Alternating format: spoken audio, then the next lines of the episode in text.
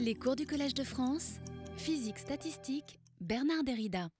Ben, je vais commencer. Donc le, cours de cette année, je l'ai intitulé Désordre, croissance et exclusion parce que on va discuter de modèles qui sont à la fois de systèmes désordonnés, de problèmes de croissance et euh, on va voir les processus d'exclusion aussi apparaître. Et en fait, ça touche à d'autres sujets que, je vais mentionner euh, très rapidement.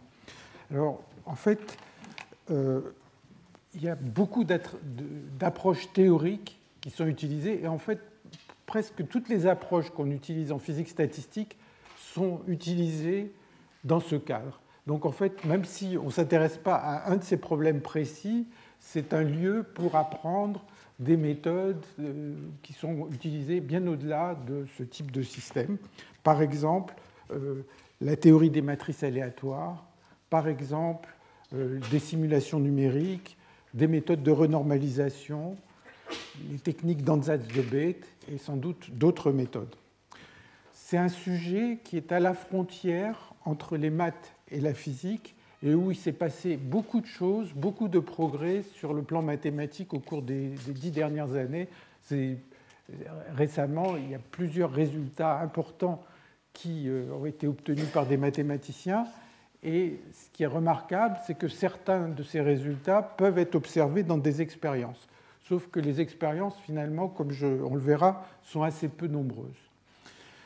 il y a quelques mots-clés qui vont revenir. Certains sont déjà au tableau, donc un des mots-clés de ce sujet va être l'équation KPZ, qui est là, donc il va être question dans le séminaire de, Tim Alpinini tout à l'heure.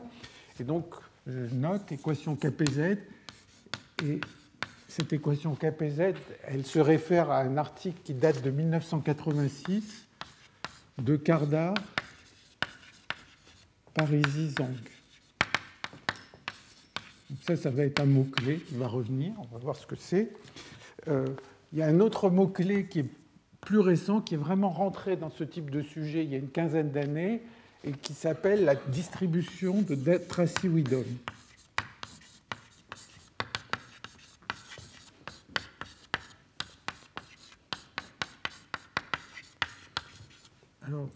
Date de 1994, mais en fait, les gens se sont rendus compte de son importance dans ce type de problème autour du début des années 2000. Euh, d'autres mots-clés, polymères dirigés,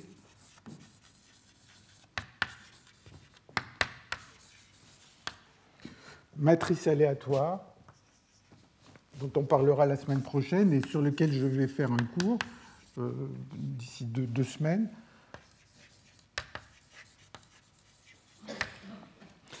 Équation de Burgers.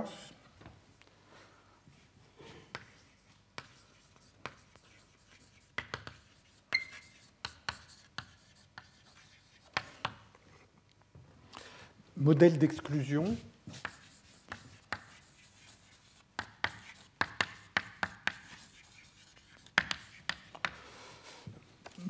du point de vue mathématique, un progrès important a été de la compréhension ou la résolution d'un problème ancien euh, de mathématiques qui s'appelle le problème de Ulam, en fait, qui a à voir avec euh, un problème de permutation aléatoire.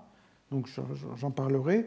Et de manière un peu surprenante, parce que tout ce dont je vais parler, ça n'est que de la physique classique, en fait, des mots qui vont revenir souvent, c'est ceux de fermion et de boson. La raison en est que finalement la physique théorique est un peu universelle et que les méthodes qui sont utilisées dans un domaine peuvent être utilisées dans l'autre. Et donc un certain nombre de résultats qui existent à l'heure actuelle euh, dans ce type de domaine, de croissance en particulier, peuvent se formuler comme des problèmes quantiques de fermions et de bosons, ou bien en sens inverse, on peut utiliser des méthodes de la physique quantique pour étudier ces problèmes. Donc voilà quelques mots-clés qui vont revenir. Pour commencer, je vais commencer par ce par quoi tout le monde commence dans ces domaines, c'est-à-dire un modèle de croissance extrêmement simple, c'est le modèle d'Éden.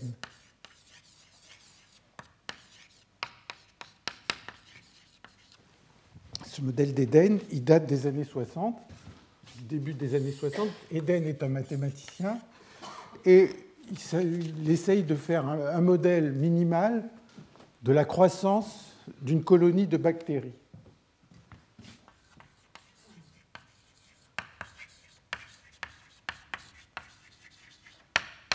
Et donc, il prend un réseau régulier et il va placer à, l'origine, au centre, euh, une bactérie. Il va mettre des conditions pour que cette colonie se développe. Et donc, il prend un modèle très simple. Ici, je donne une version en temps continu de ce modèle. Hein. Je crois qu'originellement, c'était en temps discret. Mais la règle, c'est simplement que chaque case qui a au moins une case déjà occupée, donc qui est voisine d'une case où une bactérie est présente, eh bien, va, elle-même devenir occupée par une bactérie avec une probabilité d'été. Donc si je prends un intervalle de temps très petit, eh bien, euh, la, case qui est voisine du case occupée va euh, devenir occupée avec probabilité d'été. Donc probabilité d'été d'occuper une case euh, voisine d'une case occupée. Et ce, donc, ce temps d'été est tellement faible que finalement, pendant un intervalle de temps d'été, l'une va être occupée, et puis après, une autre voisine va être occupée. Petit à petit, il va se former comme ça un amas de, sites occupés qui sont censés être les sites où se trouvent euh, les bactéries. Donc on va voir croître ce domaine et donc j'ai fait quelques figures euh, que vous pouvez regarder. Si vous faites ça pendant assez longtemps, c'est-à-dire euh, sur la figure 1 que, je vous ai distribuée, en fait, si vous faites ça au bout d'un temps 4000 ou 20 000 ou 100 000, vous allez trouver, ce qui, sont des choses très faciles à simuler sur l'ordinateur, vous allez trouver au cours du temps la frontière qui va se mettre à, bah, à s'étendre et une forme qui a l'air d'être une forme circulaire. Alors, une autre façon de penser à ce problème est la chose suivante, c'est de se dire, plutôt que de penser que pendant d'été, chaque intervalle de temps d'été, il y a une probabilité d'être occupé, il y a quelque chose qui est complètement équivalent, qui est de se dire dès le départ, sur chaque site, je vais mettre un nombre aléatoire, TOI. Sur le site I, je vais mettre un nombre aléatoire TOI qui est distribué selon une loi exponentielle. Donc hein, chaque site aura un nombre TOI et la distribution de ces nombres taux, c'est E puissance moins taux. Donc on va se retrouver avec une grille où sur chaque site, il y a un, nombre. Et maintenant, on, on peut se poser la question suivante. Alors vous voyez que ce temps a une distribution exponentielle, ça revient, ce temps, il est censé être la chose suivante, j'essaye de le dire avec des mots, c'est pour chacun des sites, il y a un moment, disons prenons ce site-là, il y a un moment où il commence à être susceptible d'être occupé, c'est le moment où un de ses voisins devient occupé. Donc à partir de ce moment, c'est un peu comme s'il y avait, à partir du moment où un de ces sites est occupé, bah, il y a une espèce d'horloge qui commence à fonctionner et qui va, euh, qui va à un certain moment sonner pour me dire maintenant ce, site là lui-même devient occupé. Et cette horloge, c'est une, une, horloge qui a un temps euh, qui est aléatoire et ce temps est distribué avec cette loi P de taux. C'est un peu comme euh, enfin, cette, décroissance exponentielle, c'est un peu comme ce qu'on a dans la, la radioactivité ou euh, la distribution des temps pour qu'une euh, particule radioactive se désintègre décroît exponentiellement avec le temps. Donc imaginez que sur chacun des sites du réseau, ou, chacun ou chacune des cases du réseau, j'ai un nombre TOI qui est distribué selon cette loi exponentielle. On pourrait imaginer d'autres lois. Et maintenant, on peut se poser la question, à quel moment un site donné va devenir occupé? Donc, j'ai commencé avec une seule particule ici, et si je veux me dire à quel moment cette particule va être occupée, eh bien, ce moment va satisfaire euh, la relation suivante, c'est que le temps TI, le, moment où le site I est occupé, eh bien, ça va être le minimum sur tous les chemins qui relient l'origine au site I de tau I1 plus tau I2 plus tau IK, où ce sont les sites qui sont visités par le chemin, et avec IK égale, euh, je vais peut-être les appeler J plutôt, J1, J2, JK, où JK, c'est égal à I. Donc, donc une façon d'y penser, c'est de se dire, quand est-ce que ce site-là va être occupé? Eh bien, Il va falloir que, mettons que l'origine était là, il va falloir qu'il y ait un chemin qui parte de ce site occupé et qui fasse quelque chose de plus ou moins compliqué et qui permette d'atteindre ce site. Et le moment où il va être occupé, c'est il y a le temps aléatoire de ce site, mais il y a le temps aléatoire du site euh, qu'il a contaminé, enfin du premier site qu'il a contaminé, et ainsi de suite. Et donc c'est le minimum sur tous les chemins. Donc on reviendra sur cette histoire de minimum sur tous les chemins, mais si vous voulez une image de ce que ça veut dire, euh, d'abord ça apparaît dans beaucoup de contextes de la théorie des systèmes désordonnés, mais imaginez, enfin une image que vous pouvez vous en donner, c'est la chose suivante. Imaginez que vous ayez euh, un pays ou un département, quelque chose comme ça, et que vous voulez construire une route pour aller d'un point A à aller un point pour aller d'un point A à aller un point B. Et maintenant, toutes les propriétés que vous allez euh, traverser avec votre route, ça va vous coûter un certain prix. Donc chaque, parcelle de terrain va coûter un certain prix qui dépend de l'endroit où ça se trouve. Donc taux 1, ça va être le, temps, le, prix à payer pour que la route passe par ce point-là, et ainsi de suite. Et donc un chemin donné, il va avoir un certain coût. Donc vous pouvez imaginer que vous cherchez à savoir quelle est la façon la plus économique d'aller d'un point A à un point B, donc en ajoutant le coût que vous avez à payer pour traverser chaque, parcelle du terrain. Donc c'est exactement le même problème, et c'est une façon de, le formuler. Alors, évidemment, une quantité qui risque d'être intéressante, en dehors de la forme de cette, de cette frontière, ça va être justement le chemin. il n'y a pas de couleur ici, il y a une couleur jaune, donc ça ne va pas être très visible le chemin, il va y avoir une espèce de chemin qui va être le chemin qui, minimise euh, cette somme. Hein. c'est le chemin qui fait que pourquoi une particule a été contaminée ici ou une bactérie a été présente ici? Parce qu'elle provient de la division d'une bactérie qui s'est trouvée à côté, et ainsi de suite. Et donc vous pouvez remonter comme ça jusqu'à l'origine, et vous pouvez vous poser des questions sur la forme de cette ligne qui remonte ici.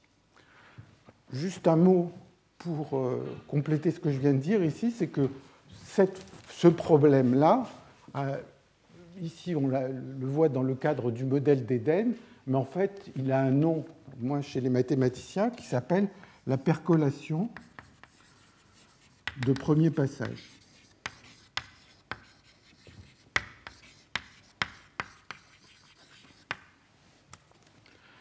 Alors, maintenant qu'on a ce modèle euh, d'Éden, encore une fois, une particule, et puis petit à petit, les particules voisines sont occupées, et puis il va y avoir une espèce de forme aléatoire, on peut se demander est-ce que ça a à voir avec une réalité quelconque qu'on peut observer dans des expériences? Alors, il y a des expériences qui datent finalement de, assez longtemps après l'introduction de ces modèles et après les études euh, théoriques qui ont été faites sur ces modèles, qui datent de l'équation KPZ dont j'ai parlé tout à l'heure, à peu près, c'est-à-dire du milieu des années 80, il a fallu attendre assez longtemps pour que quelques expériences permettent de l'observer. Et chaque fois, les, conditions expérimentales sont difficiles. Alors, on cite parfois, enfin, moi, dans la littérature, un article de Wakita, mais qui date que des années 97, et qui, dans certaines conditions, fait croître des, euh, euh, colonies de bactéries et observe ce genre de, ce de forme ce dont je vais discuter, ce n'est pas uniquement cette forme à peu près, mais c'est les fluctuations de ces formes et comment les lois qui, les gouvernent. Et donc, dans cet article, ils ont besoin de conditions particulières. En particulier, il faut qu'il y ait beaucoup de nutriments. Vous pouvez faire croître une euh, colonie de bactéries et avoir euh, des nutriments relativement dilués. Et à ce moment-là, la colonie de bactéries va se mettre à développer des formes assez compliquées parce que euh, donc ça va être des choses qui ressemblent à un autre sujet dont je ne vais pas parler du tout cette année, ce qui s'appelle le, le, problème de DLA. Et la raison en est simple, c'est que s'il y a peu de nutriments, eh bien, ceux qui sont un peu en arrière ont plus grand-chose à manger pour croître. Par contre, ceux qui arrivent à atteindre euh, les bords, de, à s'éloigner le plus possible du centre, vont avoir plus à se nourrir et donc vont arriver à se développer. Si par contre il y a beaucoup de nutriments, il n'y a pas de raison particulière pour que euh, les bactéries s'échappent dans toutes les directions. Donc ça, c'est une, euh, situation où il semble qu'on observe euh, qu'on observe ce type de, euh, de structure. Alors, on peut imaginer des contaminations, par exemple, que le site de départ est porteur euh, d'un germe, et puis petit à petit, par exemple, dans, une forêt, ou petit à petit, au cours du temps, eh bien, la région qui est affectée va se développer.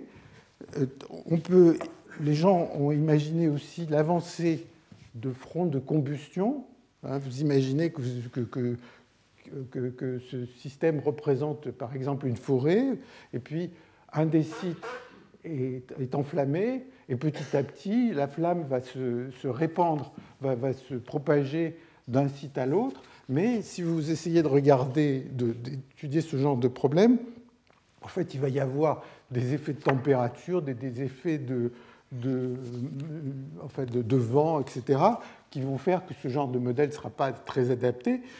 Il se trouve que des gens ont fait des expériences avec des papiers, avec des, enfin de, des, combustions sans flamme, un peu comme quand euh, euh, vous prenez du papier à cigarette et que vous le faites brûler, il n'y a pas de flamme, et où ils ont observé des frontières qui ressemblent à ce qu'on observe ici. donc on peut imaginer euh, un certain nombre de situations, mais encore une fois, c'est quelque chose d'assez difficile euh, à, mettre, à observer expérimentalement, alors que c'est extrêmement facile de faire des simulations sur ordinateur. Je vous montrerai quelques résultats après. Tout ça pour dire que à la fin des années 97, donc à peu près, vous voyez, 30 ans après que ce genre de, de modèle ait été introduit, et une bonne dizaine d'années après cette théorie qui repose sur l'équation KPZ, eh bien, euh, il y a une revue de Joachim Krug, qui est un des experts du sujet, et qui dit que finalement, dans la plupart des situations expérimentales, on n'arrive pas à observer ce qu'a prédit cette théorie. Bon, ce qui s'est passé récemment, donc autour de 2010, c'est une série d'expériences qui ont été faites au Japon, et donc que vous pouvez observer sur la figure 2, où ils ont euh, euh, considéré un, système qui est formé d'un fluide turbulent, qui est un, cristal liquide turbulent. Et ce cristal liquide turbulent peut être dans deux phases possibles. Et ils ont amorcé au centre une des deux phases, et cette phase s'est développée, et ils ont observé des structures qui sont très très semblables à celles qu'on observe euh, dans les simulations. Et on va voir tout à l'heure que ce n'est pas que juste ça se ressemble, que c'est des formes qui se ressemblent, mais que toute la statistique a l'air mesurée, a l'air d'être en accord avec euh, ce que la théorie a prédit, et en particulier cette fameuse euh, distribution de Tracy-Widom, j'expliquerai ce dont il s'agit, et qui s'observent aussi dans ces expériences. Et donc ces expériences, finalement, euh, ont, beaucoup enfin, ont eu beaucoup de retentissement parce que c'est celle où c'était le plus évident qu'on observait euh, les, prédictions théoriques qui sont de plus en plus nombreuses sur ce type de, système. Alors, quelles sont les questions qu'on peut se poser dans ces modèles de croissance? Bien, il y a des questions qui sont simples. La première, c'est par exemple quelle est la forme de l'objet que l'on a observé? Je vous ai montré, hein, c'est une simulation que j'ai faite euh, avec un tout petit programme. Quelle est la forme de cet objet? Est-ce que c'est une forme circulaire? Est-ce que c'est autre chose? On verra qu'en fait, elle n'est pas tout à fait circulaire. Est-ce qu'on peut prédire cette forme? Comment ça dépend du modèle? Donc, ça, c'est parmi les questions. Quelle est la forme?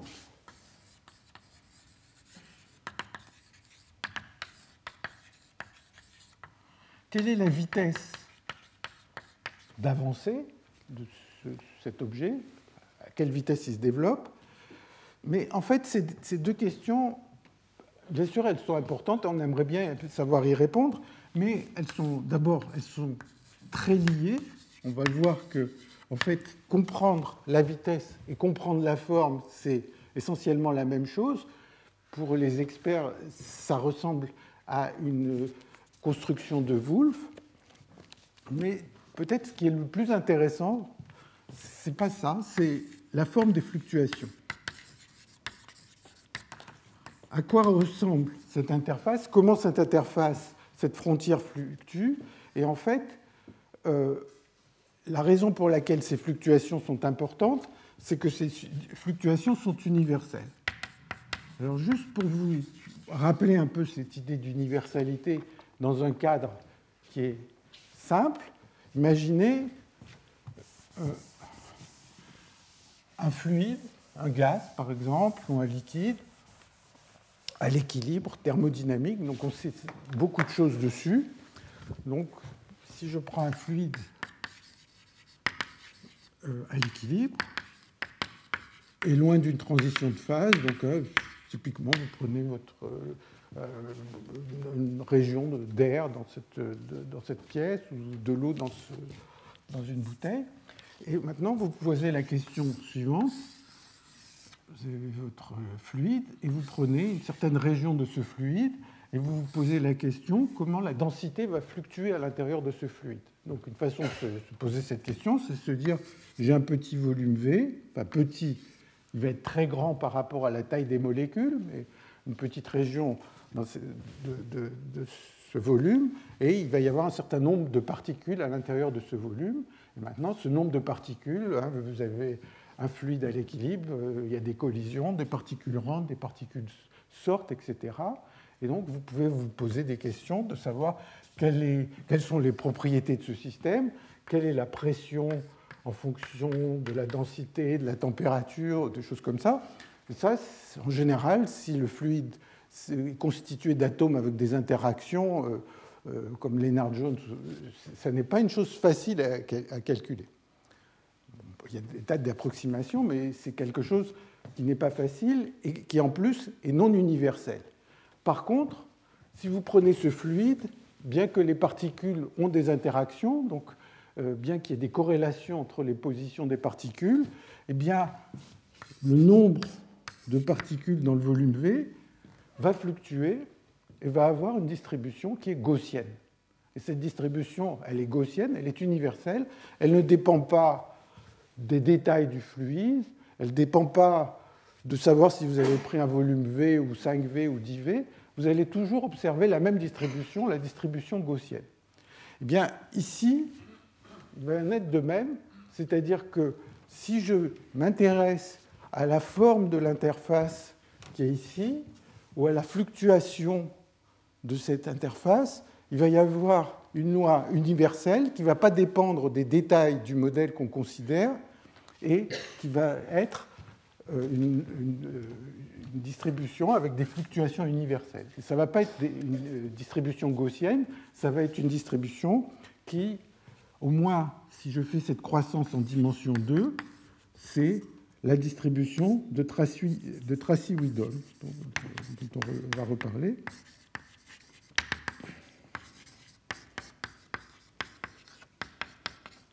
Ce n'est pas une loi gaussienne, c'est une distribution qui est universelle en dimension 2. Souvent, les gens peuvent écrire 1 plus 1, on verra un peu pourquoi. Et en fait, je parle de la distribution de Tracy-Widom, et en fait, il y en a plusieurs qui dépendent un peu des conditions initiales, mais on reviendra là-dessus. Alors, comme je l'ai dit tout à l'heure, le modèle d'Éden, il est facile à simuler.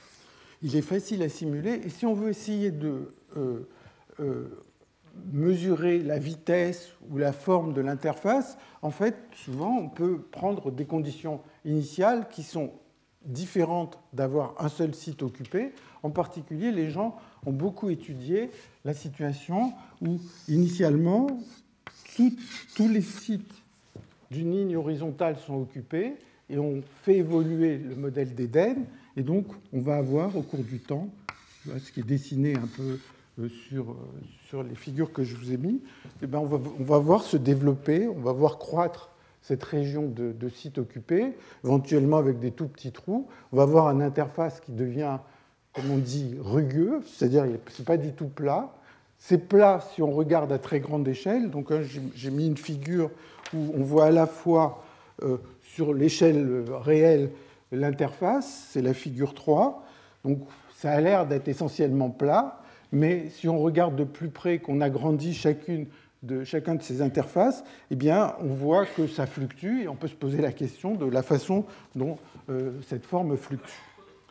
Alors, on peut mesurer numériquement, tous ces problèmes sont assez faciles à étudier numériquement. On peut essayer de mesurer la vitesse, c'est ce que j'ai montré dans la figure 4, et la vitesse, Bon, bah, euh, dans la figure 4, il y a plusieurs euh, tailles de système. Donc, on, part avec un système qui a une taille L, et puis on regarde où se trouve l'interface, ou on regarde le, centre de, gravité de cette interface au bout d'un temps t, et ça permet d'avoir une certaine position. Si on prend cette position qu'on divise par le temps, eh bien, ça donne une estimation de la vitesse.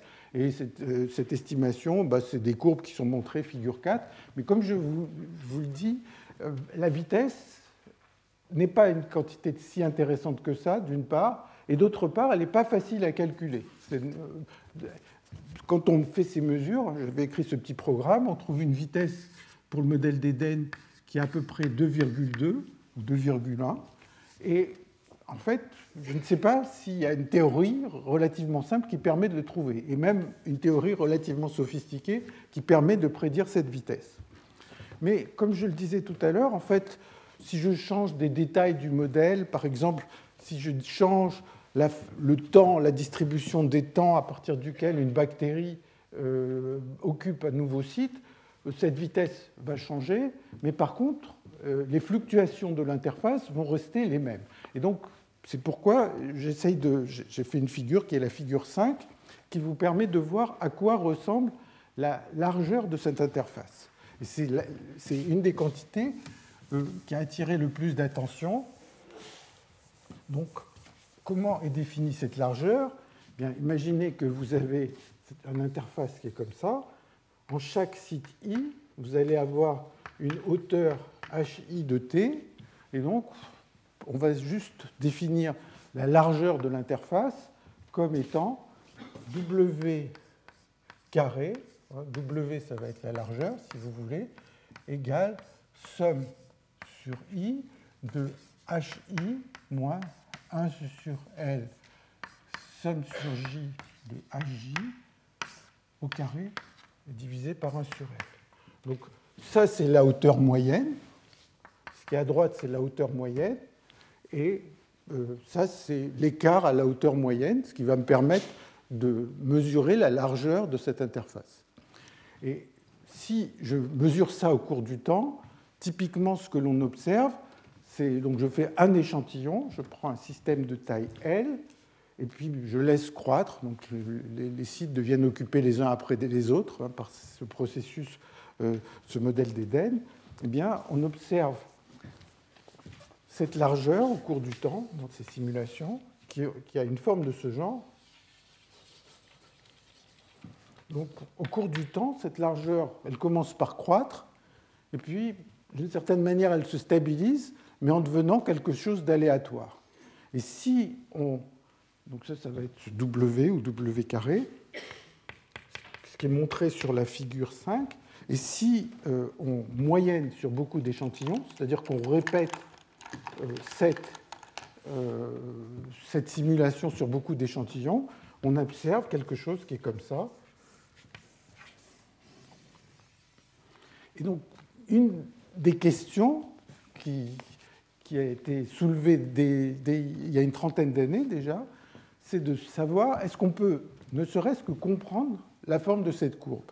Et à ma connaissance, à moins qu'il y eu des progrès très récents, la forme de cette courbe est encore inconnue. C'est-à-dire on n'a pas une formule mathématique qui permette de la trouver. On, sait pas mal de choses dessus, mais on n'a pas de formule mathématique permettant de la, trouver. Alors, la forme de cette courbe, pourquoi elle est intéressante? Parce qu'elle est universelle et qu'on va la retrouver si on, on considère d'autres modèles de croissance. Et donc, un des modèles que les gens aiment le plus considérer, c'est un modèle qui est encore plus simple que le modèle d'Eden, qui s'appelle le problème de déposition balistique. Et je vais juste vous expliquer ce dont il s'agit. Et, euh, euh, on va voir que euh, on retrouve le même genre de comportement et ça va nous amener à discuter un peu ces questions d'universalité. Donc le problème de déposition balistique,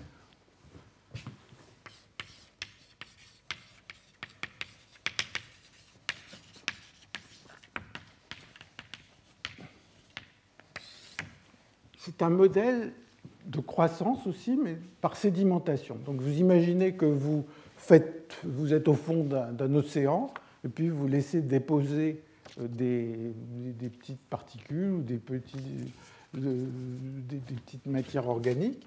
Et euh, à quoi va ressembler euh, le fond de cet, océan Et donc, le modèle de déposition balistique est, défini de la manière suivante. Sur chaque site, vous avez une certaine hauteur. Sur le site I, vous avez une certaine hauteur. Donc, je vais mettre un site I, c'est une hauteur HI il y a une hauteur HI à l'instant T sur chaque site I. Donc à un moment donné, vous avez une interface qui a une forme de ce genre. Et puis, euh, donc, encore une fois, les gens, pour faire des simulations, aiment bien faire des choses sur deux réseaux. Bien sûr, les bactéries ne vivent pas sur un réseau régulier, les sédiments ne se mettent pas sur un réseau carré comme ça. Et on imagine que pendant chaque petit intervalle d'été, encore une fois très, très petit devant 1, eh bien, il y a une probabilité d'été qu'il y ait un carré qui tombe, qui, vienne, euh, qui tombe euh, au-dessus de cette surface. Et ce carré, il va tomber jusqu'au moment où il va être en contact avec euh, la surface, et il va se coller, et il va s'arrêter là. Donc voilà quel est le problème de déposition balistique vous avez une pluie de particules qui tombent, et puis cette pluie de particules qui tombent vient, s'agréger, vient se coller euh, au cluster, euh, à l'objet qui, existait déjà, et petit à petit, cette interface va monter. Alors, un des grands avantages de ce modèle, c'est que euh, en chaque site, vous avez une seule variable, qui est la hauteur, hi à l'instant t.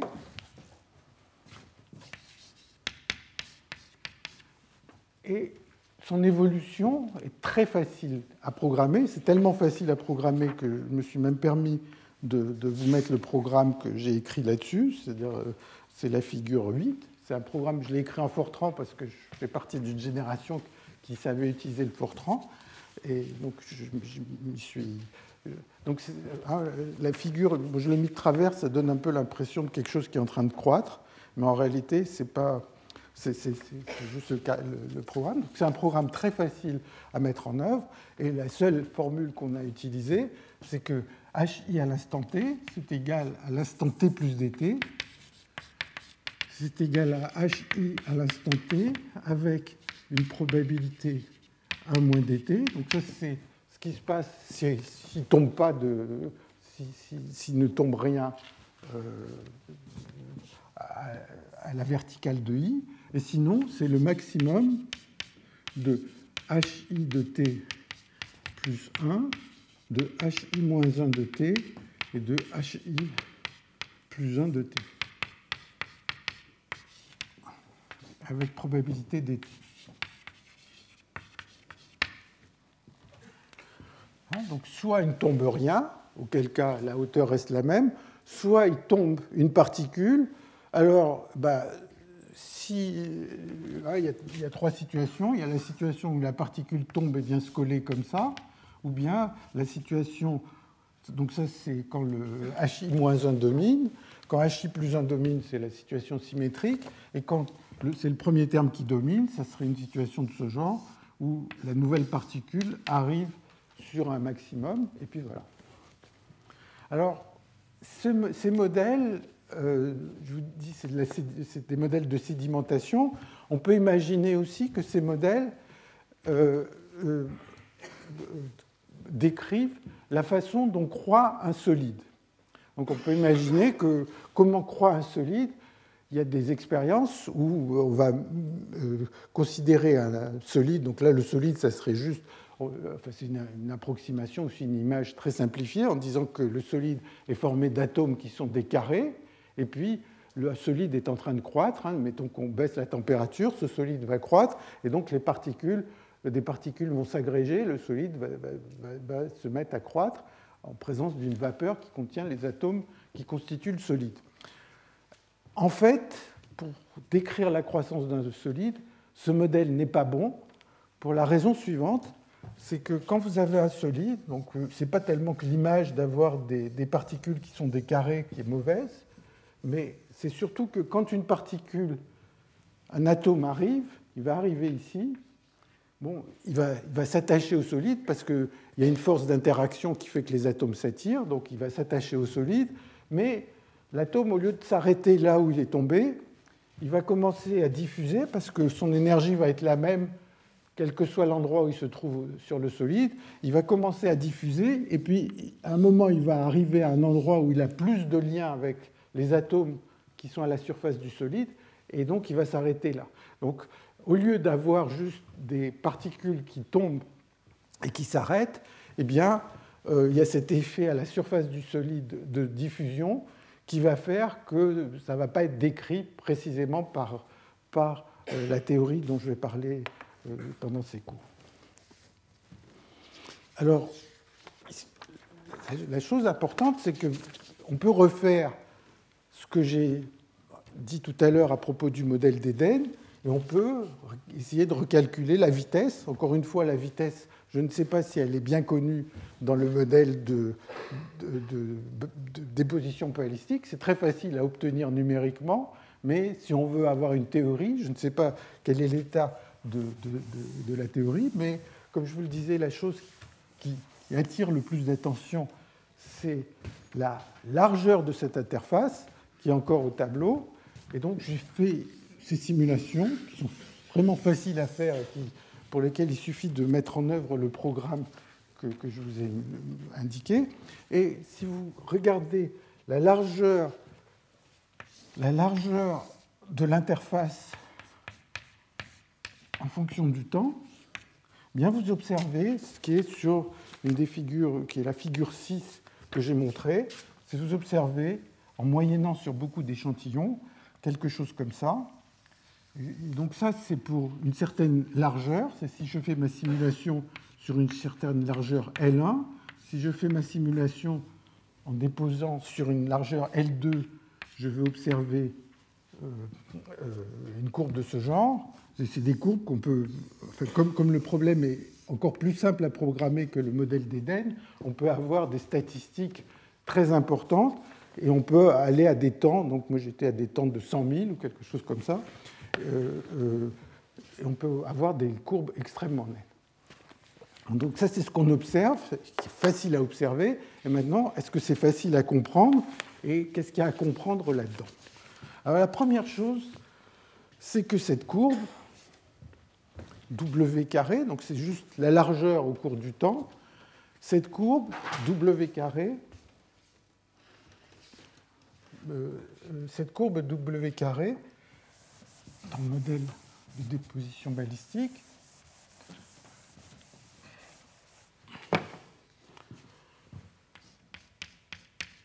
elle dépend du temps, de la largeur, du modèle peut-être, de la condition initiale, etc. Elle dépend de beaucoup de choses.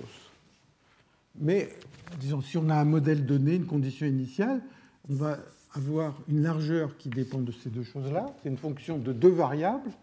Et en fait, la chose remarquable, c'est qu'on peut euh, mettre toutes ces données sur une seule courbe et qu'on observe une, une forme d'échelle, ce qui veut dire que ce W carré, au lieu d'être une fonction de deux variables, en fait, quand T est grand et L est grand, pour un grand système et si les temps sont longs, ceci, ça prend la forme L de qui, une fonction de T sur L puissance Z.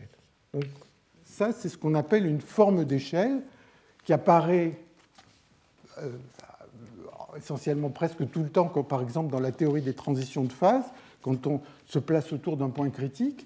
Et donc vous voyez qu'au départ, on a une fonction qui est de deux variables et qui devient une fonction d'une seule variable.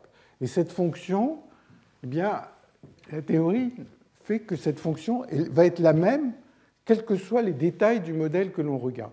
Elle va être la même éventuellement au prix de mettre des constantes qui sont là, des constantes multiplicatives, qui ne sont pas très surprenantes, parce que supposons que j'étudie un modèle avec une largeur L et un temps T, et que j'ai une certaine échelle pour mesurer les W, vous voyez que exactement le même problème euh, pourrait euh, se formuler en disant je multiplie la longueur par mon échelle de longueur par A, le temps par B, et la largeur par C.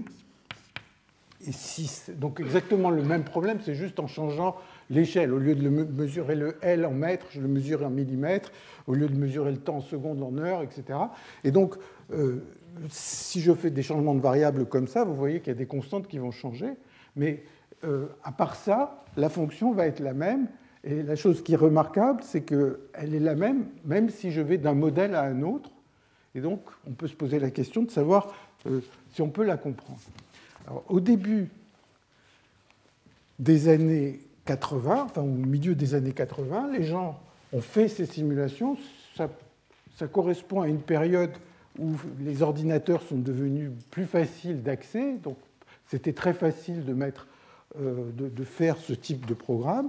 Et donc, il y a eu beaucoup de simulations, et la première chose que les gens euh, ont observé, c'est que si on changeait de modèle, eh bien, la forme qui est ici, euh, alors j'ai dessiné t, la largeur en fonction du temps. En fait, hein, ce que j'ai dessiné, c'est euh, sur une échelle log-log.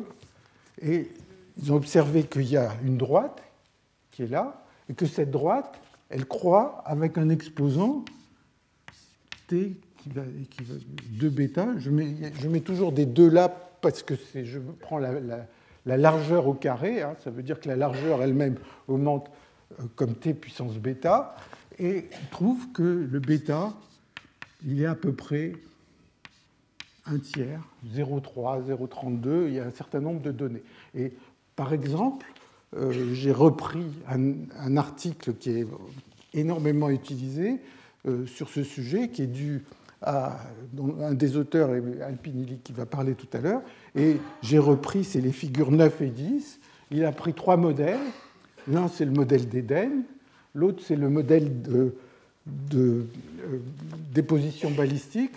Le troisième modèle, je ne vais pas rentrer vraiment dans les détails, il s'appelle RSOS, c'est Restricted euh, SOS, c'est pour solide on solide. Donc c'est un modèle de solide sur solide restreint. Le restreint, ça veut dire qu'il fait essentiellement, enfin ça ressemble beaucoup à la déposition balistique, sauf qu'il va interdire que les différences de hauteur entre deux sites voisins soient plus grandes que 1. Donc, bon, donc c'est encore un troisième modèle, et ils ont, d'un côté, la figure 9, ils montrent euh, la forme de ces interfaces, donc les modèles sont différents. Euh, vous voyez que dans la déposition balistique, par exemple, il peut rester des trous en arrière, donc c'est la figure du milieu. Et puis, quand ils mesurent cette largeur au cours du temps, eh bien, pour les trois modèles, ils trouvent trois courbes. Et donc, c'est des simulations qui ont été faites sur des systèmes de taille très grande. Et donc, ils observent cette partie de la courbe, et cette partie de la courbe, ils trouvent exactement le même exposant. Et donc, les gens se sont posé la question est-ce qu'on peut comprendre cet exposant? Est-ce qu'on peut comprendre la valeur où ça sature? On peut comprendre que euh, la largeur de l'interface va saturer parce que si on part quelque chose de plat, comme ça, au cours du temps, ça va devenir de plus en plus rugueux, mais, mais euh, l'échelle euh, horizontale étant limitée, les fluctuations ne peuvent pas devenir trop trop grandes, donc il y a une espèce de saturation. Et donc la question c'est est-ce qu'on peut faire une théorie pour comprendre ces exposants, pour comprendre cet exposant qui est là? Et donc c'était un des enjeux de ce sujet au, début, au milieu des années 80. Alors, euh, ce qu'on va voir en fait, c'est que euh, donc il y a cette forme d'échelle pour la largeur. Peut-être euh, avant d'aller de, un peu plus loin, quand on écrit une forme d'échelle, en fait, il y a beaucoup de façons de l'écrire. Hein. Vous voyez qu'une forme d'échelle, ça veut dire qu'une fonction de deux variables devient une fonction d'une seule variable. Hein. Donc vous imaginez que c'est une très grande simplification. Imaginez que vous avez un ordinateur, vous voulez stocker 1000 points d'une fonction d'une variable, eh bien, vous avez 1000, euh, 1000, euh, mémoires à occuper. Si vous voulez occuper une fonction de deux variables, vous avez un million de mémoires. Hein. Donc, le fait que c'est cette forme, c'est une très grande simplification conceptuelle. Maintenant, quand on a une forme d'échelle de cette forme, on peut l'écrire de beaucoup d'autres façons que j'écris, qui sont juste de changer euh, la définition de la fonction là. Donc, serait plus, on pourrait l'écrire.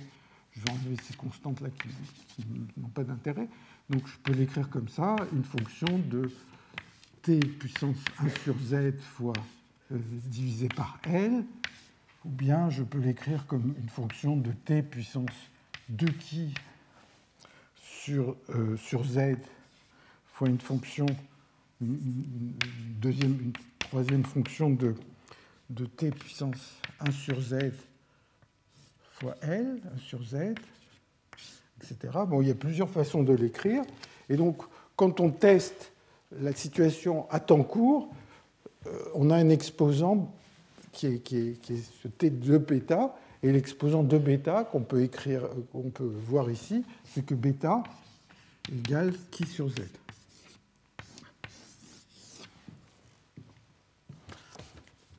C'est juste en faisant des changements de variables qu'on arrive à ça. Alors, il y a eu un progrès qui a été important au milieu des années 80, c'est de réaliser qu'en fait, euh, les deux exposants qui apparaissent ici, donc l'un, vous voyez, l'un va me décrire finalement la largeur asymptotique du système.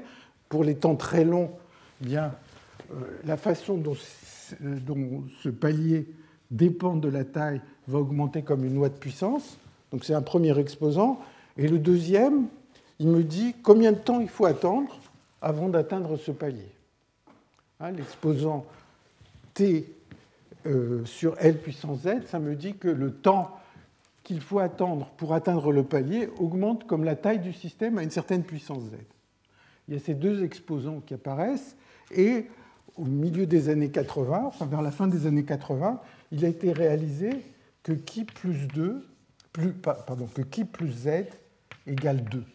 C'est-à-dire que ces deux nombres, qu'on fasse des simulations à deux dimensions, à trois dimensions, qu'on fasse croître un modèle d'Éden à trois dimensions ou en toutes dimensions, il y a cette relation. Alors on va essayer d'expliquer pourquoi, mais peut-être juste pour vous donner un peu une idée de la façon dont la recherche fonctionne, eh bien, euh, j'ai reproduit ce que j'ai trouvé dans un article de Krug et Spohn qui date de 91, où les gens ont étudié beaucoup de modèles. Ils ont étudié ces problèmes de croissance, des problèmes de polymères qui ont à voir avec cette ligne optimale dont je parlais tout à l'heure, et ils ont mesuré ces exposants. Alors Z s'appelle Z, et euh, qui, qui est là, s'appelle euh, zeta. C'est une des difficultés de ce problème, c'est que souvent le, même exposant a des noms différents selon les auteurs. Bon, toujours est-il que vous voyez vers le bas, euh, vers le bas de ce tableau, tout d'un coup, un moment où la somme des deux exposants vaut 2. Et c'est le moment où finalement la théorie a compris ça. Donc il y a les simulations qui sont antérieures, on trouve 2,02, 2, il y a même 1,82, etc. Et tout d'un coup, donc ça vous dit que quand les gens savent ce qu'ils doivent trouver, finalement, ils le trouvent plus facilement. Alors, je vais essayer d'expliquer la relation entre ces deux exposants. Alors, la relation entre ces deux exposants, elle nécessite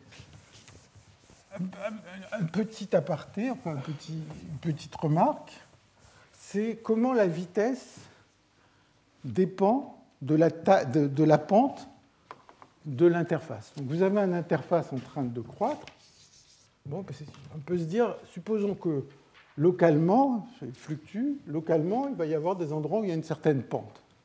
Comment cette vitesse dépend de la pente Alors, je prends l'exemple d'une croissance isotrope.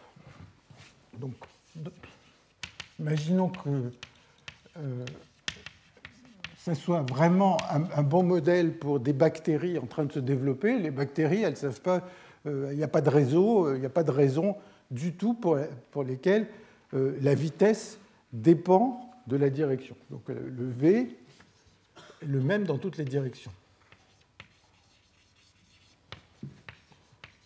dans toutes les directions. Néanmoins, euh, si l'interface est penchée, bon, donc, alors attendez, je vais comparer ce qui se passe quand, c'est plat, quand c'est horizontal et quand c'est penché. Et quand c'est horizontal, il y a une certaine vitesse v qui est la même, donc au bout d'un temps t, je vais l'interface essentiellement ce sera déplacé de vt. Bon, c'est pas très malin. Et si c'est isotrope, eh bien, la distance qui va être parcourue ici va être VT aussi, hein, puisque ça ne dépend pas de la direction. Mais j'ai envie de faire une description du système en termes de hauteur. Donc si vous imaginez que l'interface a bougé de VT dans cette direction, la hauteur qui est là, elle a augmenté de plus que VT. Et elle a augmenté de quoi? Eh bien, c'est un petit calcul de, c'est un petit calcul de trigonométrie ou quelque chose comme ça. Si l'angle était θ, eh bien, la distance qui est parcourue verticalement là, c'est v tilde t, et v tilde t, v tilde, c'est v sur cos θ. C'est juste, euh, bon, il faut regarder où est le triangle rectangle. Donc il y aura un triangle rectangle ici. Et donc le v tilde, c'est v sur cosinus θ. Et donc c'est v et cosinus θ, c'est dh sur dx. Donc c'est v sur, bon, bah, vous exprimez le, le cos en fonction du dh sur dx, de la pente. Et donc ça vous donne racine de 1 plus dh sur dx au carré. Donc vous voyez que même, si la vitesse est isotrope, eh bien, le v-til, la façon dont la hauteur augmente, dépend de la pente. Et ça, c'est quelque chose d'important, ça, joue un, rôle important, c'est que euh, la vitesse de, croissance de la hauteur dépend de la pente. Mais vous voyez, ici, c'est de manière triviale. Alors après, si vous prenez des modèles sur des réseaux, il peut y avoir d'autres contributions qui font que ça va dépendre de la pente de manière un peu plus compliquée. On le verra euh, un peu plus tard. Mais euh, en général, même si c'est isotrope, la vitesse v qui me donne la dérivée de la hauteur dépend de la pente. Alors, maintenant, comment on comprend à partir de là la relation entre les deux exposants?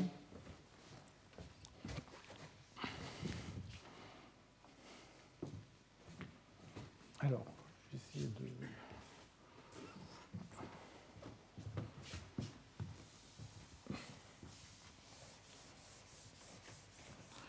Pour ça, je reprends euh, quelque chose qui. Enfin, les théoriciens ont trouvé beaucoup de raisons de le montrer. Donc là, j'ai emprunté quelque chose à cet article de Krug et Spohn, qui me paraît euh, une façon simple de l'expliquer. Mais enfin, euh, trouver des relations entre exposants, c'est jamais très très facile. Donc, imaginons que vous avez votre interface, vous partez de quelque chose de plat, et puis au bout d'un certain temps, vous avez une surface qui commence à fluctuer comme ça. Alors, on se dit bien qu'au cours du temps, il va y avoir une certaine longueur L de t caractéristique ou les fluctuations euh, caractéristiques de la portée des, corrélations dans le système. Hein, manifestement, au début, c'est plat.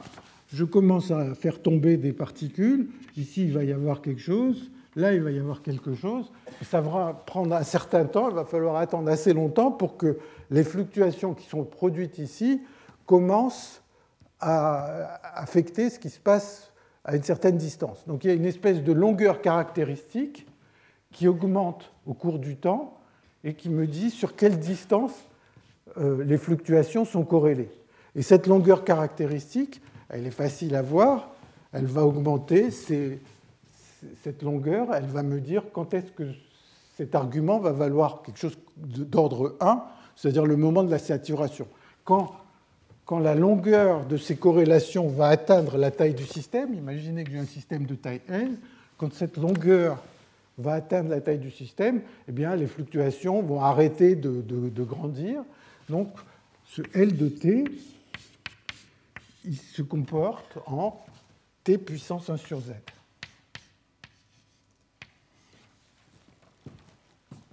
Bon, première chose. Quelle est la largeur typique des fluctuations? Eh Je regarde ici, au cours du temps, les fluctuations augmentent avec le temps, avec une puissance du temps qui est donnée ici. Donc le W, là j'ai écrit W carré, il y a un facteur 2, le W, il augmente en T puissance qui sur Z. Typiquement, ça va être l'amplitude de ces fluctuations. Ça, c'est euh, les deux ingrédients qui, sont en accord avec ces lois d'échelle que, j'ai décrit ici. Et maintenant, l'argument euh, qu'on trouve dans cet article de Krug et Spohn de 91, c'est de dire, bon, dW sur dt, ben, qu'est-ce qui fait qu'il y a des fluctuations et tout ça? C'est que finalement, les, endroits. Euh, attendez que je ne dise pas de bêtises. dW sur dt, donc c'est comment euh, une hauteur quelque part va augmenter. Eh bien, ça va augmenter de manière différentielle par rapport au, reste de, l'interface, parce que localement, il y a une pente qui est différente de zéro. Et donc, c'est de dire que ceci, ça va être de l'ordre de dH sur dx au carré. Hein, ce qui va faire qu'une fluctuation va augmenter un peu plus vite ou un peu moins vite localement. Ça va être proportionnel à ce dH sur dx au carré qui provient juste du fait que la vitesse ici dépend de la pente. Et une estimation de dH sur dx, c'est de dire que dH sur dx, c'est égal à W sur L. Hein, c'est que la pente typique, ça va être, bon, il y a une petite fluctuation de, largeur quelque part, la hauteur est un peu plus grande quelque part, donc euh, sur une région de taille L, donc euh, la pente typique, ça va être W sur L. Donc si on écrit dW sur dt est d'ordre W sur L au carré, ben, on met les exposants qui sont là, après, c'est un calcul d'une ligne qui va nous dire que t puissance qui sur z moins 1 doit être de l'ordre de euh, t puissance qui sur z moins 1 sur z fois 2. donc, si je veux que les deux soient du même ordre de grandeur, vous voyez bien que ça donne une relation entre qui et z, en espérant que je ne me suis pas trompé. Euh, non. Et, si vous faites le calcul, ce qui est totalement élémentaire, vous tombez sur cette relation entre les exposants qui apparaissent là. Donc, encore une fois, il y a cette courbe euh, universelle sur la largeur. Hein.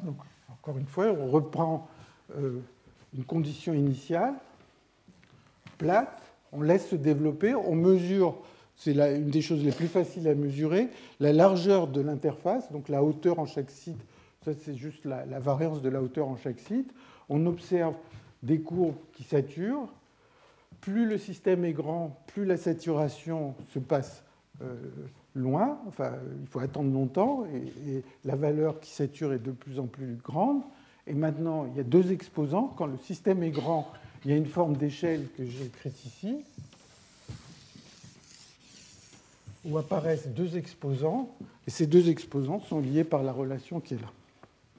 Alors, il y a quelque chose en plus qui est très particulier à deux dimensions, qui est le fait que la forme de l'interface, et ça on va le voir euh, dans, un exemple un peu plus précis, euh, euh, peut-être tout à l'heure ou la prochaine fois, en fait, quand on, est, quand on fait cette croissance à deux dimensions,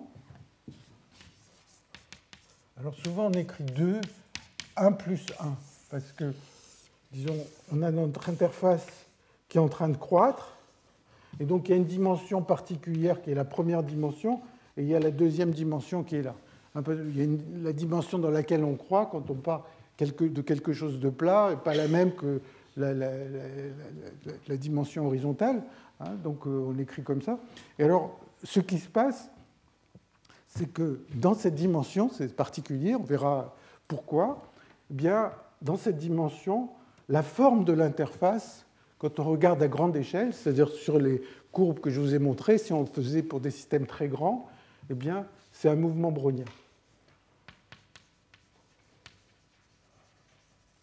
C'est-à-dire que de manière microscopique, ça ressemble à une marche aléatoire. Quand je me déplace le long de cette ligne, c'est un peu comme une marche aléatoire. On verra que c'est, pour certains modèles, c'est exactement comme une marche aléatoire. Et donc, ça me dit que la largeur ici, la largeur, elle va augmenter comme t puissance 1 demi. Euh, euh, attendez, non, attendez, là je suis en train de dire des bêtises. Que la largeur, quand je vais saturer, ça va être comme une marche aléatoire, et donc la largeur va augmenter comme L puissance 1 demi, hein, c'est-à-dire ici j'ai la L et j'ai la largeur qui est,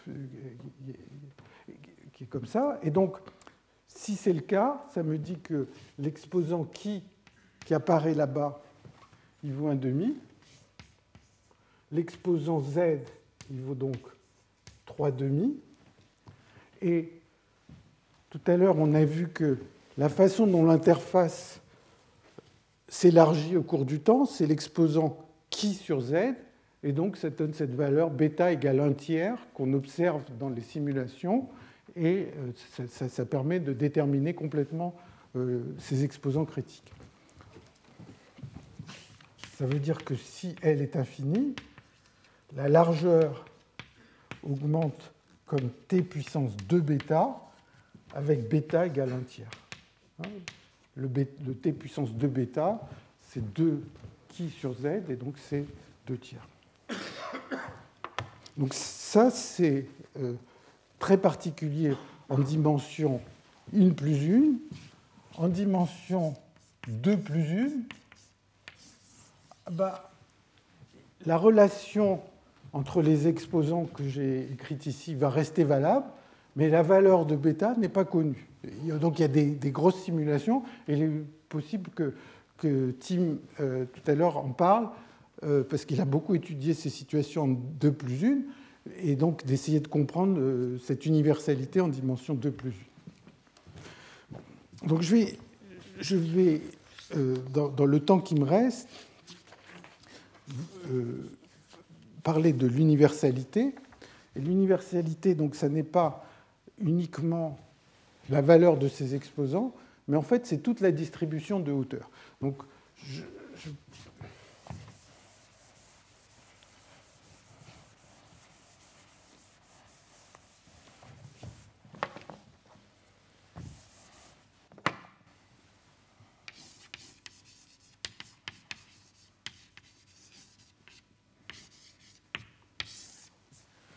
imaginez une fois encore qu'on regarde un système en train de croître. On a une taille L. Imaginons que cette taille L est très très grande. Donc on prend un très grand système. Ça veut dire une autre façon de dire, c'est qu'on prend un système de taille L, mais qu'on ne va pas regarder des temps trop longs, c'est-à-dire on ne va pas atteindre le moment où on voit cette saturation. Et donc on va avoir une interface qui va fluctuer au cours du temps, qui est en train d'avancer, qui va fluctuer au cours du temps. Maintenant, on peut se demander, regardons la hauteur en un certain point, et on ne va pas juste regarder la variance comme c'est écrit ici, mais on va se poser la question, quelle est la distribution de cette hauteur?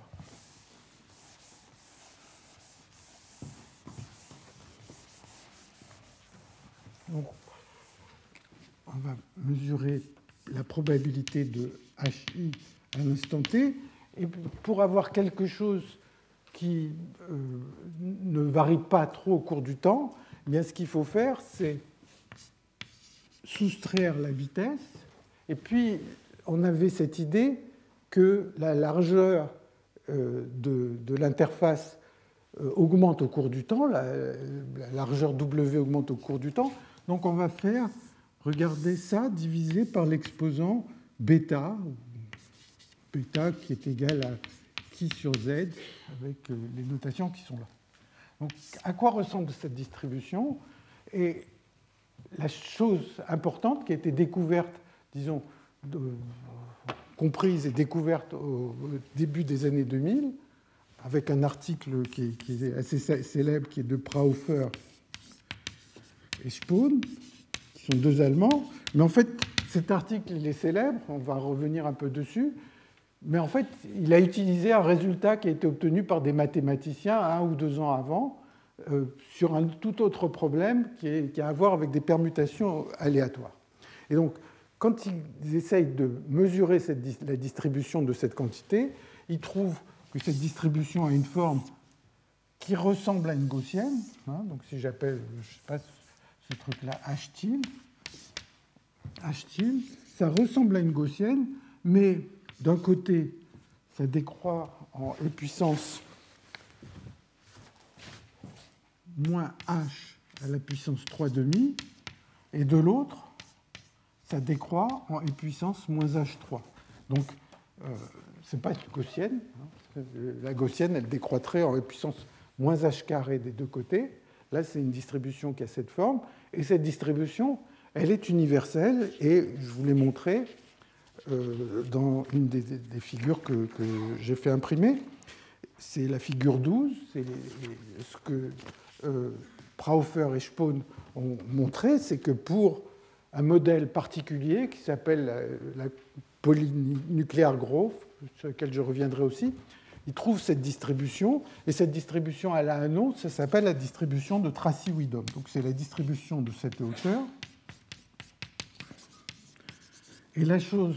Alors en fait, dans la courbe qu'on voit euh, sur la figure 2, il n'y a pas une distribution, il y en a plusieurs qui apparaissent.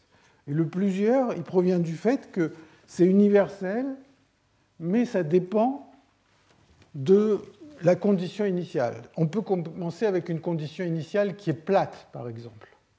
Ou bien on pourrait commencer avec une distribution, comme j'avais fait au début du modèle d'Éden, avec une seule particule. Donc au lieu de commencer avec toute une ligne occupée, on pourrait commencer avec une seule particule.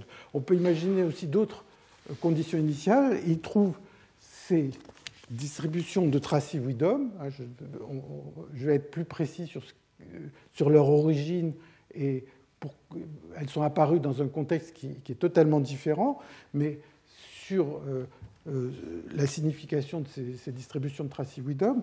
Et la chose tout à fait remarquable, c'est le bas de la figure 12, c'est donc ces expériences qui datent de 2011 sur ces euh, cristaux liquides turbulents, où ils trouvent exactement la même distribution euh, qui s'appelle, on va voir pourquoi, GOE et GUE, quand je parlerai des matrices aléatoires. Donc la distribution elle-même est universelle, et bien sûr, la compréhension de ces distributions euh, demande des outils théoriques qui sont un peu, sophistiqués et que j'aborderai en particulier en vous parlant de matrices aléatoires. Alors, à ce stade, on a vu rapidement ce que c'est que cette distribution Tracy-Widom, avec la validation dans certaines expériences récentes. Et l'autre euh, mot magique dans ce sujet, c'est l'équation KPZ. Donc je vais vous dire ce que c'est que l'équation KPZ, euh, puisque en particulier elle apparaît dans le titre du séminaire.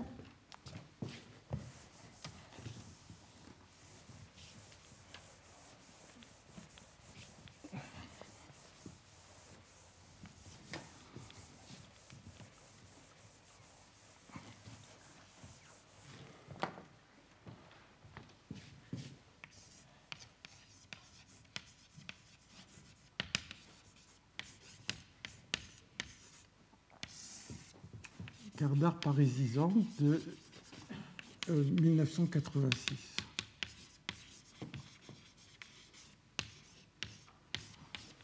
Euh, Alors, si je reprends le problème de déposition balistique, on avait vu que la hauteur au point t plus dt était donnée par soit il ne se passe rien, soit il n'y a aucune brique qui tombe, donc avec probabilité 1 moins dt.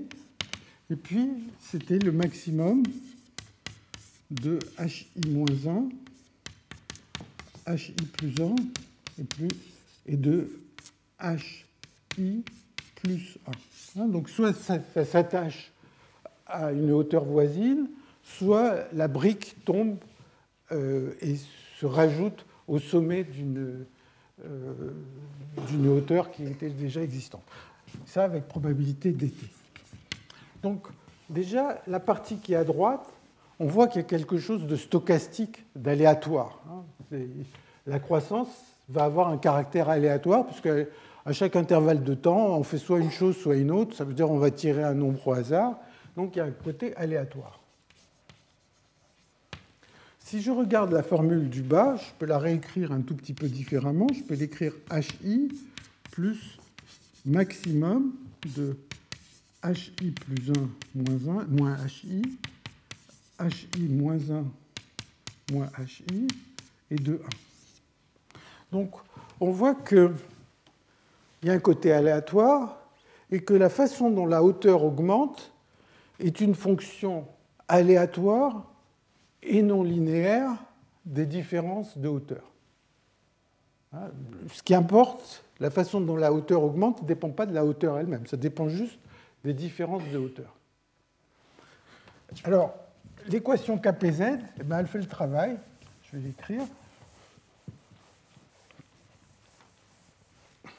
L'équation KPZ, elle va dire que la façon dont la hauteur augmente, donc je fais, ça c'est la, hauteur à l'instant t, la façon dont la hauteur augmente, donc dH sur dt, il va y avoir un bruit ici. Bon, je vais mettre état de x et de t. Donc ce bruit, il est censé représenter le caractère qui est aléatoire ici. Et puis maintenant, il va dépendre de la pente locale. Et donc, on va imaginer que la pente est faible, hein, puisque, euh, enfin, on va imaginer que la pente est faible, et on va essayer de développer cette fonction non linéaire, au lieu de dire que c'est un max, on va dire que c'est une fonction non linéaire, et on va la développer par rapport à ces arguments. Donc si vous essayez de les développer, vous allez avoir h plus 1 moins hi, plus hi moins 1 moins hi. Donc c'est quelque chose qui va être comme le Laplacien par rapport à h.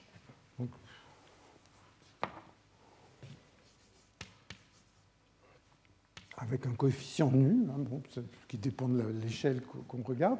Et puis, si je pousse un peu plus loin le développement, il va y avoir des choses qui vont dépendre de la pente au carré. Hein. Et tout à l'heure, on a vu déjà que la vitesse, elle dépend de la pente au carré, même si la pente est faible. Et donc, il va y avoir un terme en lambda des euh, gradients de h au carré. Hein. Je l'écris en dimension quelconque. Et donc, l'équation KPZ, la voilà, c'est comment une interface est en train de croître. Eh bien, il y a un terme de diffusion ou de viscosité, si vous voulez. Il y a cet effet que la vitesse dépend de la pente, légèrement. Même, hein, vous vous souvenez, même dans le cas isotrope, il faut se souvenir que la vitesse, parce qu'on est en train de, de, raisonner sur la hauteur h et pas sur la distance à l'origine, que la vitesse dépend de la pente, et puis il y a un bruit. Alors, ça, c'est l'équation KPZ sur laquelle euh, on va un peu discuter. Pour les mathématiciens, et, euh, alors peut-être j'ai oublié de dire qu'on prend un bruit blanc gaussien. Donc c'est censé représenter cette hauteur sur des grandes échelles. Ce n'est pas juste un modèle microscopique. Bien sûr, ce n'est pas une description fidèle du modèle microscopique, mais on imagine, pour essayer de comprendre l'universalité, qu'à grande échelle, ça va être donné par cette équation.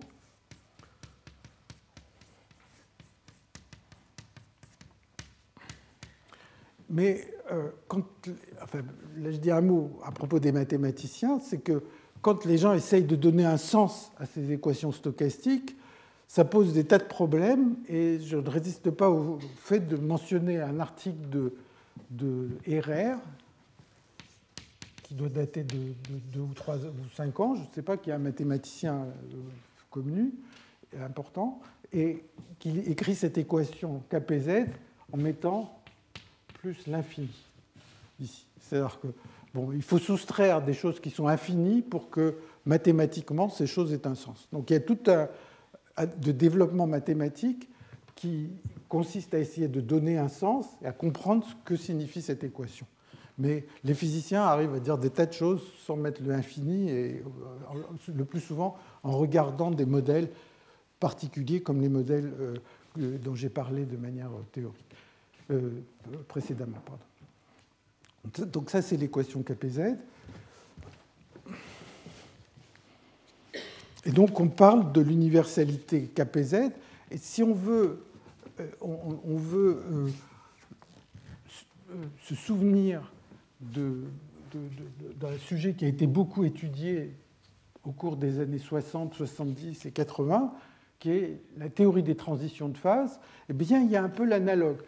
La théorie des transitions de phase du second ordre, eh bien, on a de la même façon qu'ici, il apparaît des exposants critiques à une transition, il apparaît des universalités, c'est-à-dire que quand vous faites des expériences sur tel ou tel type de fluide, vous observez le même type de comportement critique.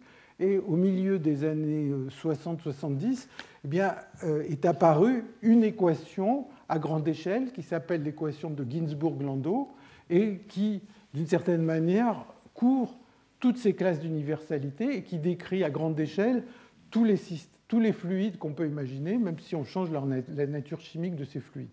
Donc l'équation KPZ, c'est un peu pour les systèmes hors d'équilibre l'équation de Ginzburg-Landau qu'on avait pour les systèmes à l'équilibre. C'est une équation à grande échelle qui décrit euh, euh, une classe d'universalité.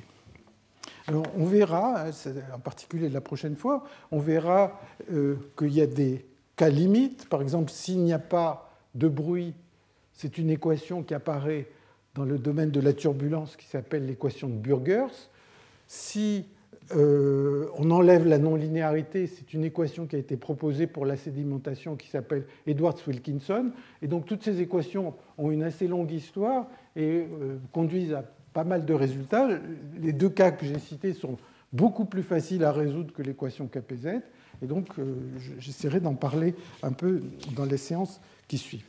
la, dernière chose que je vais mentionner aujourd'hui, c'est peut-être pas c'est peut-être pas euh, aussi important que l'universalité, c'est à quoi ressemble la forme des objets qui sont en train de croître. Et donc il y a un lien très important entre la forme et la vitesse de croissance.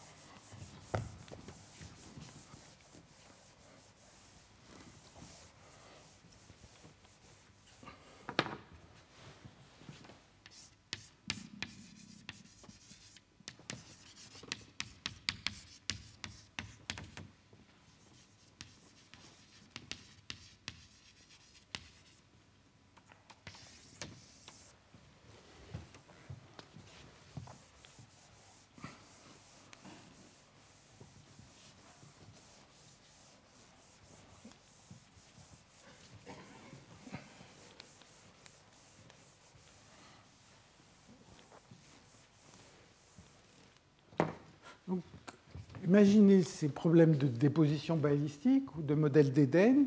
Et maintenant, si on part avec une condition initiale plate, au bout d'un certain temps, il va y avoir cette interface qui fluctue. La chose qui est vraiment intéressante, c'est la forme de ces fluctuations, parce qu'elles sont universelles. Donc ça veut dire que si on les mesure, euh, on va pouvoir les comparer à des résultats expérimentaux. Mais malgré tout, euh, ce qu'on observe à première vue, c'est la, hauteur et donc la vitesse. Donc il y a une certaine vitesse avec laquelle euh, l'interface croît. Et maintenant, on pourrait imaginer qu'on part avec euh, une, euh, condition initiale qui a cette forme, qui est pentue, et donc en général, il va y avoir une certaine vitesse, mais cette vitesse, le plus souvent, elle va dépendre de θ. En particulier, vous voyez bien que si je fais mon modèle de Eden sur un réseau, ben, ben, il y a un réseau qui est sur place, et donc euh, si, je, pars avec une condition initiale où tout est occupé sur une ligne qui est pentue, il est possible que la vitesse dépende de θ. Et essayer de déterminer comment la vitesse dépend de θ, c'est pas simple parce que je vous ai dit, calculer la vitesse, c'est pas une chose facile, donc on peut éventuellement la mesurer sur des simulations. Il existe des approximations de champs moyens qui permettent de, de les déterminer, mais comme souvent, euh, les approximations de champs moyens, elles sont relativement euh, peu précise. Alors après, on peut travailler en faisant des, champs moyens de plus en plus compliqués pour essayer d'y arriver, mais en général, calculer ce Vθ, ce n'est pas une chose facile. Bon, mais supposons qu'on le connaisse, alors le Vθ détermine la forme.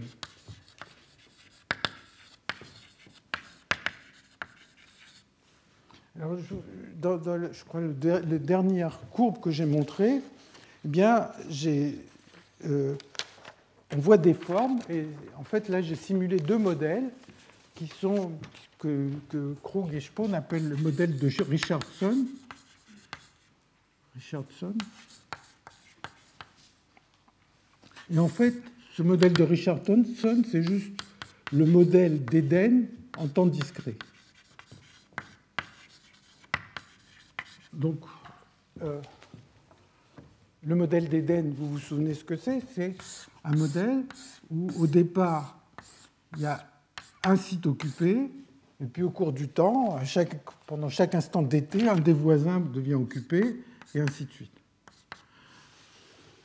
Et vous construisez un cluster comme ça. Maintenant, on pourrait faire une dynamique avec un temps discret. On dit à l'instant t, il y a un amas, il y a certains sites occupés, et à l'instant t plus 1, tous ceux qui touchent un site occupé le deviennent avec une probabilité P.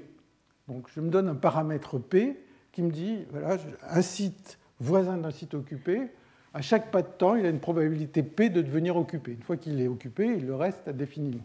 Donc je vais voir comme ça un cluster augmenté. Alors, de manière triviale, si P égale 1, ben, au début, il y a ce site-là qui est occupé. Au bout d'un pas de temps, je vais avoir une, croix.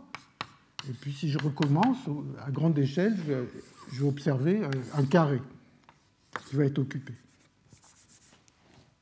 Hein, ça, c'est si P égale 1, puisque à chaque fois, euh, les sites voisins de sites occupés sont occupés. C'est complètement déterministe.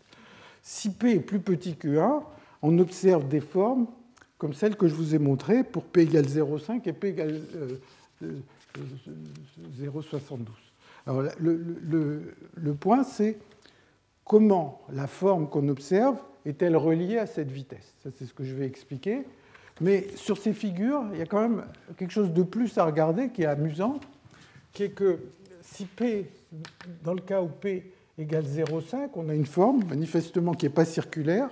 Hein, donc euh, chaque fois, il y a une paire de courbes. Il y en a une qui est pour 0,5 et l'autre qui est qui est pour 0,72, euh, il y a une courbe qui semble être une espèce de carré bien arrondi, enfin bon, je ne vais pas le dessiner, mais qui a un carré bien arrondi.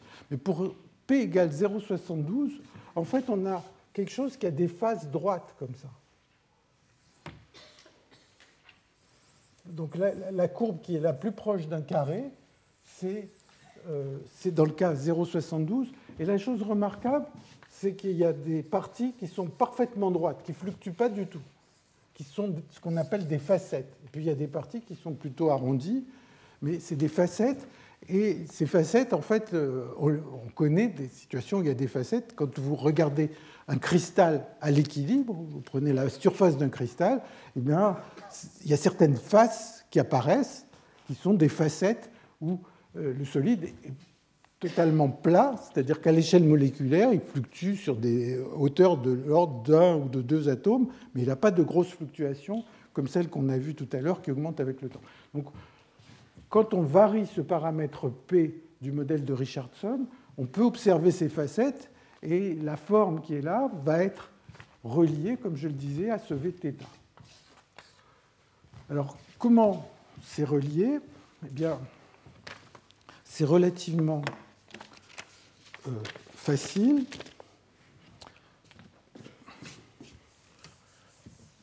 Comment la forme est reliée euh, à, l'angle. Alors, je vais essayer de prendre le langage de la hauteur, c'est-à-dire que au lieu de parler, de regarder en coordonnées, euh, disons, euh, circulaires, je vais penser en termes d'une hauteur. Donc j'ai une certaine hauteur. Et maintenant, dh sur dt, ça va être une vitesse qui dépend, qui dépend de la pente. Hein. Même dans le cas isotrope, il y aura une dépendance dans la, pente, comme on l'a vu. Alors, quelle va être la forme de l'objet obtenu? Donc, là, ce sera le demi-objet, puisque maintenant je, pense en termes d'une hauteur. Eh bien, euh, c'est plutôt ce que j'appelais tout à l'heure v hein. c'est-à-dire que le, V, ce n'est pas la vitesse euh, perpendiculaire à la, pente, mais c'est plutôt la vitesse en pensant à comment la hauteur augmente. Et donc, euh, hein, dans le cas isotrope, on avait vu que V c'est un V0 fois racine de 1 plus dH sur dx carré.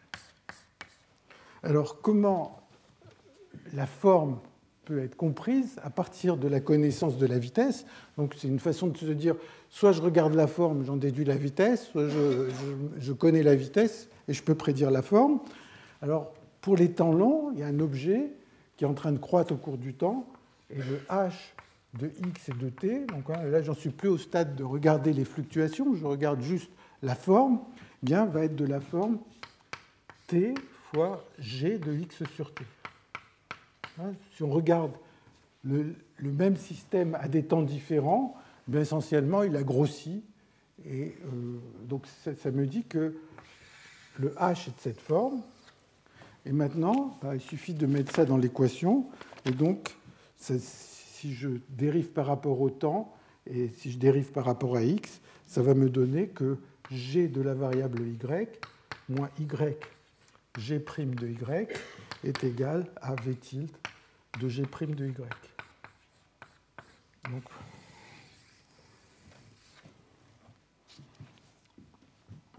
c'est un exercice totalement euh, sans, mystère qui consiste à, prendre le cas isotrope, par exemple, où la fonction v tilde est donnée par cette formule, et de vérifier que la forme est bien un demi-cercle, que G c'est bien euh, la forme d'un demi-cercle. Euh, mais a priori, si on prend une vitesse qui dépend de la pente de manière différente, ben on va trouver une forme, la forme est donnée par ça, et une forme qui va être solution de cette équation. Donc ça, c'est... Je vais m'arrêter là. La prochaine fois, donc, je vais revenir sur d'autres modèles où on observe KPZ, en particulier deux types de modèles, les problèmes d'exclusion qui ont à voir avec des questions de trafic en particulier, qui ont leur origine aussi dans des modèles de biologie, de, trafic euh, intracellulaire, et puis euh, les problèmes de, polymères dirigés dont j'ai très brièvement parlé tout à l'heure, qui sont euh, à quoi ressent, quand on cherchait par exemple le chemin optimal de coût minimal, par exemple, pour aller d'un point à un autre, eh bien, c'est tout à fait un problème de polymère dirigé. Donc, je m'arrête là. il va y avoir un séminaire par un des experts mondiaux de, enfin, qui a écrit donc une revue, peut-être pour vous convaincre qu'il connaît le sujet, euh, j'ai apporté une revue qu'il a écrite en 95 avec Zhang. Et cette revue, bon, elle a une certaine épaisseur, mais surtout elle est usée parce que quand j'ai, euh, même avant que je commence à préparer ce cours, c'est un objet un matériel qui permet de travailler, de savoir vraiment beaucoup de choses sur ce sujet. Donc c'est un, des experts, et à mon avis, ça vaut la peine de, de, l'écouter. Euh, j'ai eu un peu de mal avec l'anglais. Je ne savais pas ce que ça voulait dire real. Je ne sais pas si les gens savent. Donc je l'ai traduit. J'ai ouvert le dictionnaire, ça veut dire royaume. Mais à part ça, donc il va parler vraiment de, des progrès récents sur KPZ, en particulier de ses travaux à lui. Je vous remercie. Retrouvez tous les contenus du Collège de France sur www.colège-2-france.fr.